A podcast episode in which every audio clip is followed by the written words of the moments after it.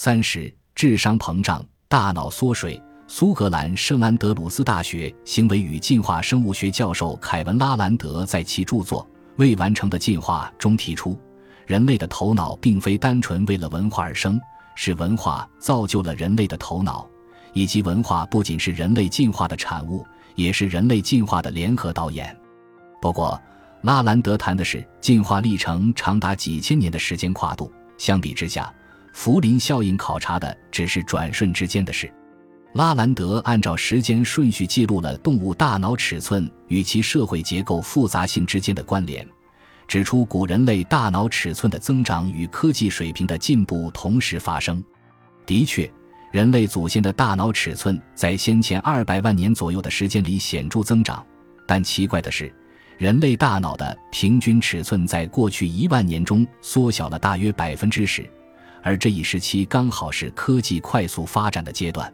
古人类学家、英国自然历史博物馆人类起源课题研究牵头人克里斯托弗斯特林格认为，科技的发展可能会使大脑变得没有必要。我们越来越多地将信息储存在身体之外，在书本、计算机和网络上，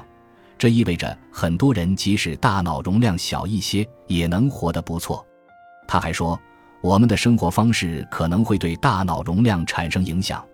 比如。驯化动物的大脑容量比野生动物的要小，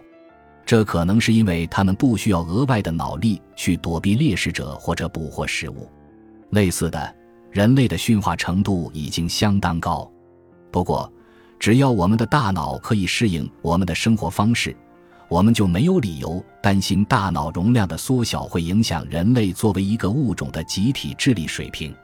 显然。维基百科等数字技术已经成为我们大脑的延伸部分，甚至正如斯特林格所说，数字技术已经在物理上取代了大脑的部分生物物质，同时还让人类变得更加聪明，至少是让人类这个集体变得更聪明。